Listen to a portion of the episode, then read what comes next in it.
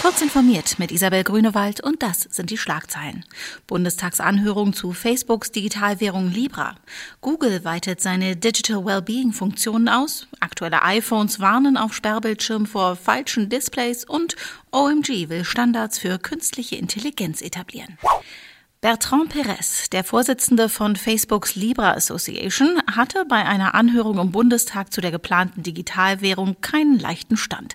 Es dürfe kein paralleles Geldwesen in den Händen privater Kartelle aufgebaut werden, hatte nicht nur die SPD-Fraktion bereits vorab erklärt. Eine Gefahr für die Stabilität des Finanzsystems gehe von Libra nicht aus, betonte Perez. Libra ziele vor allem auf die rund 1,7 Milliarden Menschen, die kein Konto hätten und derzeit auf teure Dienstleistungen für Überweisungen zurückgreifen müssten das Smartphone nutzen, um es weniger zu nutzen.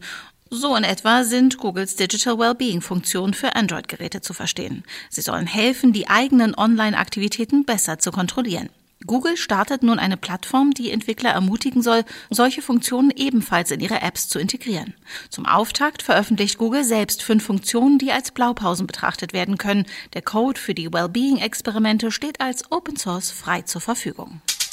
Wer beim iPhone 11, 11 Pro und 11 Pro Max das Display nicht bei Apple tauschen lässt, wird von einer prominenten Warnmeldung begrüßt. Sie verschwindet erst nach 15 Tagen vom Bildschirm in dem Bereich Einstellungen. Apple selbst warnt, dass nicht autorisierte Bildschirme Probleme verursachen könnten wie Inkompatibilitäten mit seiner True Tone Technik, die die Farbtemperatur je nach Umgebung anpasst, oder Multitouch Probleme. Immerhin legt Apple trotz der scharfen Warnung Geräte mit Fremdbildschirmen nicht lahm. Auf dem Weg zur Schaffung von KI-Standards will die Object Management Group ein Referenzmodell erarbeiten sowie Arbeitsgruppen und einen Normenrat schaffen. Diese sollen dazu beitragen, das Erstellen nützlicher KI-Anwendungen zu beschleunigen und zu verbessern.